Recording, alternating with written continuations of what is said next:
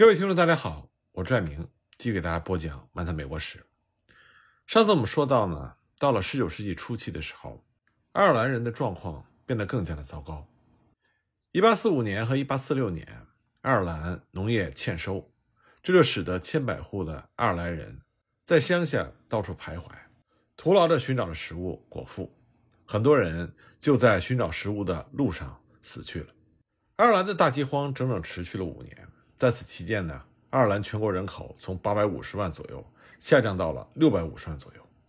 根本就没有任何的资料可以显示出到底有多少人饿死了。那么当时在爱尔兰的一些美国人就向美国国内进行了报道，那么当时的美国就向爱尔兰移民敞开大门，像波士顿向导报就曾经刊登过文章，文章里写道：“以上帝的名义，把爱尔兰死亡线上的这一代人交给我们了，让我们喂养他们。”以便他们能够活下来，而不至于死绝。所以，大批的爱尔兰移民就涌向了美国。他们来到了从波士顿到新奥尔良的所有各个港口，这就使得来自欧洲的移民在南北战争前的十五年里达到了前所未有的数目。从1847年5月纽约移民局首次进行详细记载，到1860年底，仅仅通过纽约港进入美国的移民就有250万人，其中人数最多的。就是爱尔兰人达到了一百多万。由于要求去美国的人数激增，从爱尔兰出境的费用也上涨了。不过，在美国慈善机关的帮助下，和爱尔兰地主出于自身利益的考虑，贫困的爱尔兰人总是可以找到前来美国的办法。有的呢，则是利用在美国的亲属寄来的汇款。在19世纪40年代，这种汇款每年可以达到一百万美金左右。那么，爱尔兰人呢？他是移民者的典型代表，移民者的思想情况就让他们特别容易接受新的机会。如果说之前的清教徒讲求实际，是由于他们坚信自己走的路是对的，他们的主要问题不是去发现一个目标或者发展一种意识形态，而是要在美国这片新的土地贯彻并且实现他们认为正统的观念。那么爱尔兰人的讲求实际和善于适应，却源自截然相反的原因。因为他们决心逃离他们所熟悉的旧世界，所以他们渴望发现新世界的任何一个机会，因而他们准备从事任何他们需要做的新的事情。简而言之呢，清教徒是殖民者，而爱尔兰人是移民者。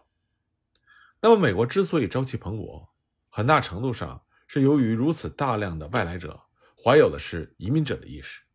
爱尔兰人和19世纪来的其他移民的特殊力量就在于。他们并没有局限于一个明确而有限的目标，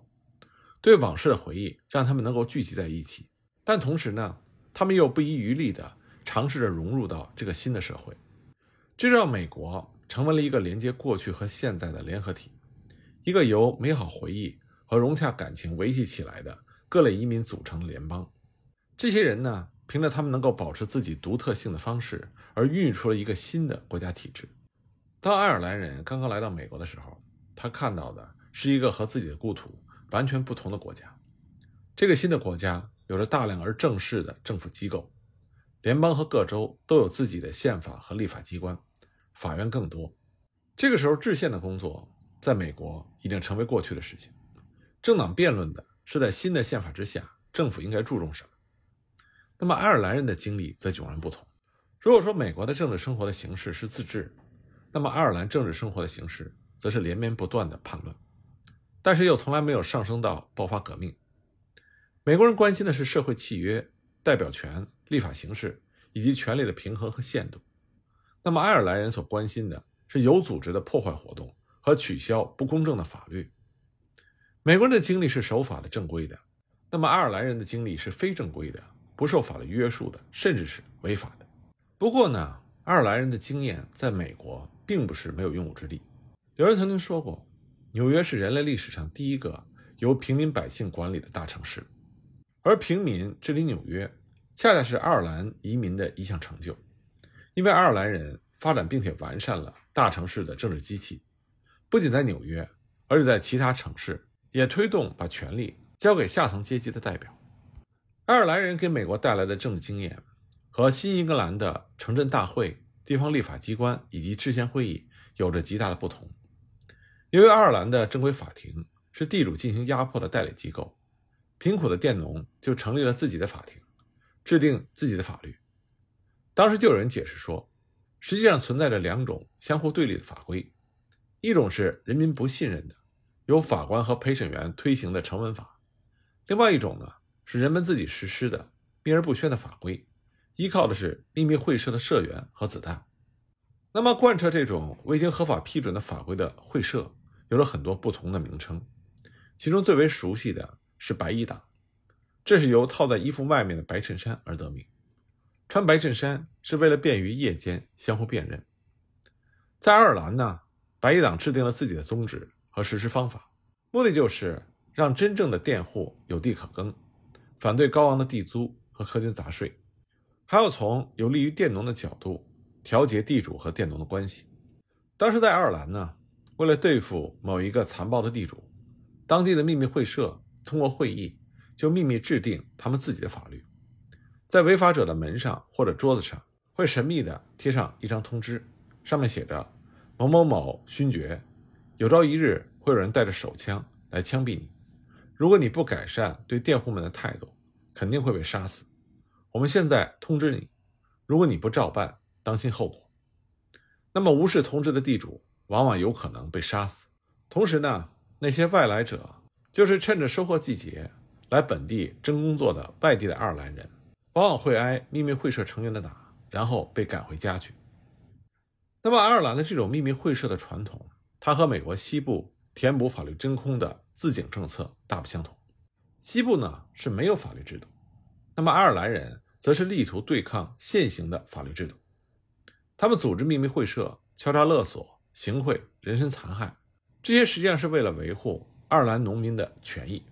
而大批的爱尔兰移民正是带着这种丰富的。记忆犹新，但是又和美国的当地情况大不相同的政治经验，来到这个新的国家的，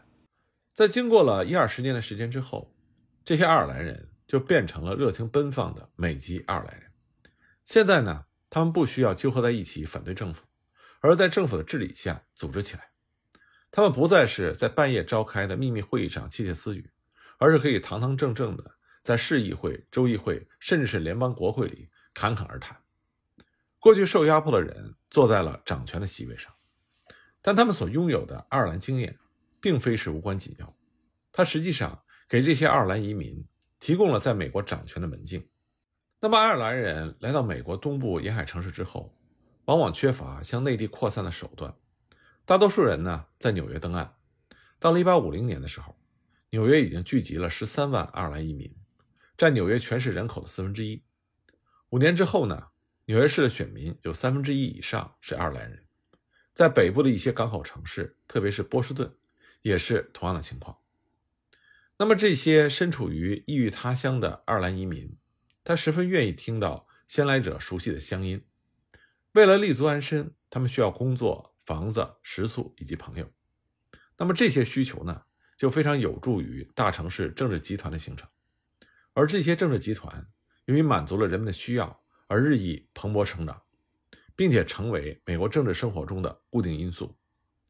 集团政治是移民意识的自然产物。政治集团和政治党派的主要区别是什么呢？政党是为了较其自身的存在更为远大的目标而组织起来的，政治集团则是为了自身而存在，它的首要目标，甚至在某种意义上来说是唯一目标，就是为了生存。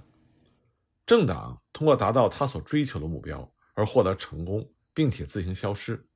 那么政治集团则不是这样，他只要能够生存下来就是胜利。那么爱尔兰移民他最为关切的就是生存的需要。爱尔兰移民对美国政治的第一个主要贡献就是集团政治，这绝不是偶然的。集团政治不同于党派政治，除去其自身之外，它不需要有其他的目的。正是这种集团政治产生了政治机器的头目。和以政治为职业的政治家，能否确保他们的事业有利于他们自己及其依附者，就是对他们能力的直接考验。那么，爱尔兰移民所形成的这些政治集团，是由爱尔兰的农村习俗和美国的城市政治两者结合起来而产生的。那么，来自于爱尔兰农村的观念就是，把现行的政府机构当作不是完全合法的机构，惯于罗治最卑贱的市民，充分运用组织手法，尊崇等级等观念。那么随之而来的呢，就是为了确保地位低下的失意者的权益，这些政治集团不惜以行贿、敲诈和使用暴力来达到他们的目的，而对组织的赤诚加强了这种倾向。这些政治集团，他们可以允许宗派主义的存在，但绝不能容忍背叛。一八二一年呢，纽约州制宪会议扩大了投票权。一八二六年通过了一项修正案，取消了纳税限制。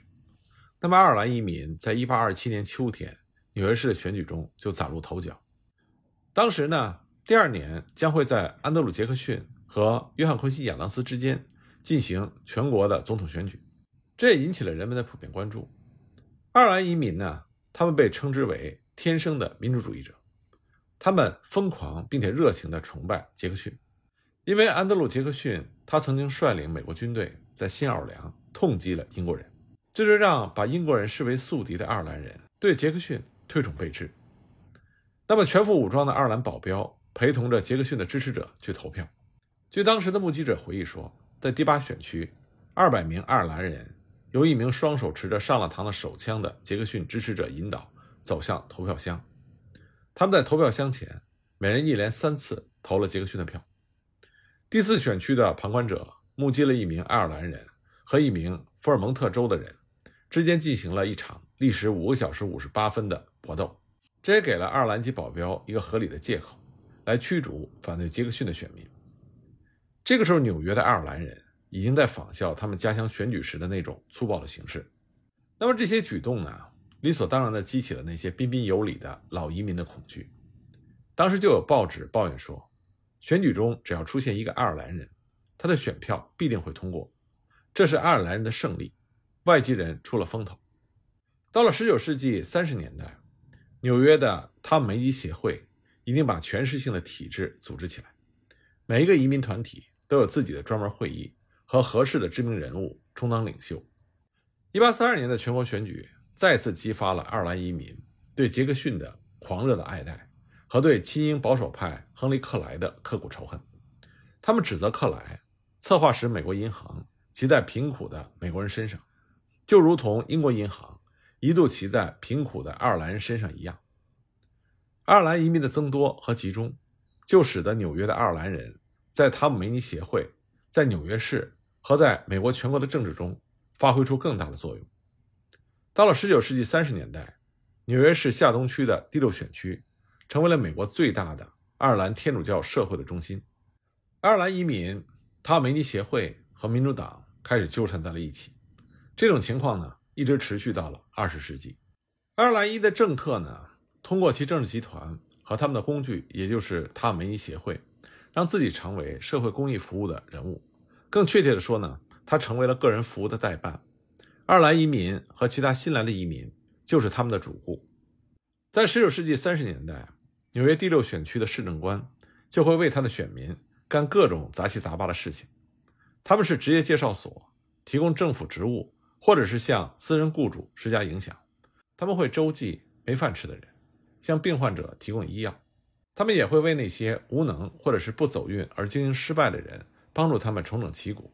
他们也会为贫苦的寡妇。或者是破产的家庭筹措户籍金，那么从这些描述呢，很多人的脑海里就会闪过一个词，那就是教父。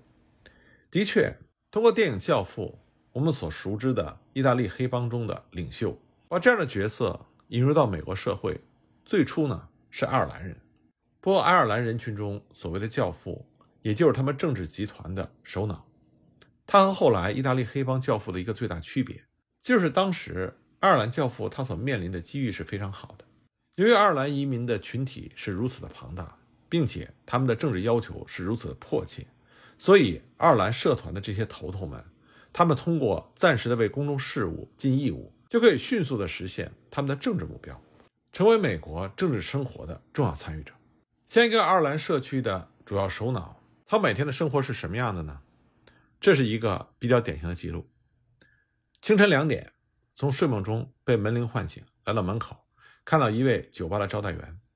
对方呢，请这位头头前往警察局保释一位由于违反税务法而被捕的店主。交保之后，三点钟回家上床再睡。凌晨六点，被行经房前的救火车惊醒，急忙赶到火灾现场。因为按照他们维尼协会地区头头的习惯做法，必要时应该支援火灾的受害者，因为火灾是赢得选票的大好时机。那么，发现一些因为火灾而无家可归的住户，就把他们接到旅店，给他们吃穿，替他们安排临时的住处。一直到他们能够租赁到新的寓所。从这样的行程，我们可以看到，爱尔兰移民的这种集团政治，它不是谈意识形态的政治。在爱尔兰呢，忠诚是局限于某地，并以某人作为对象的，占主导地位的不是原则，而是利益。那么来到美国之后呢，这个目标就是某区的选民的需要和集团政治的长期共存。移民政治是个人需要的政治，所以呢。职业、房屋、食物、友谊，这才是集团政治中最为紧要的事情。美国城市里的爱尔兰人实际上创造了自己特殊类型的政治，从而扩展了美国政治生活中的新内容。那么，地方分权的美国政治体制也有助于爱尔兰和其他的移民集团获得荣誉、财富和政治权利。如果只有唯一的全国性的立法机关，只有唯一的中央集权政府，那么移民们在政治上的崛起。恐怕就要推迟到他们同化于美国的生活方式之后，而到了那个时候，他们恐怕也就难以有所贡献。可是联邦制连同其大量的地方政府和分散各处的政治机会，就让爱尔兰人和其他移民可以在同化之前就参与到美国政治。这种情况对他们来说是一种鼓励，使他们得以保留自己的特性，并以此作为分享权力的最为有效的手段。新来的移民集团虽然不能选出一位联邦国会的议员，但仍然有可能推选代表进入低一级的州议会或者是市议会。所以，我们就可以看到，即使爱尔兰人并没有围绕着重大的政治原则而团结在一起，但这一点并不构成他们在美国政治上取得成功的障碍，甚至还变成了一个有利条件。如果说扶贫济穷不足以成为治国纲领的话，但在美国。这却足以把一个城市的选区争取过来。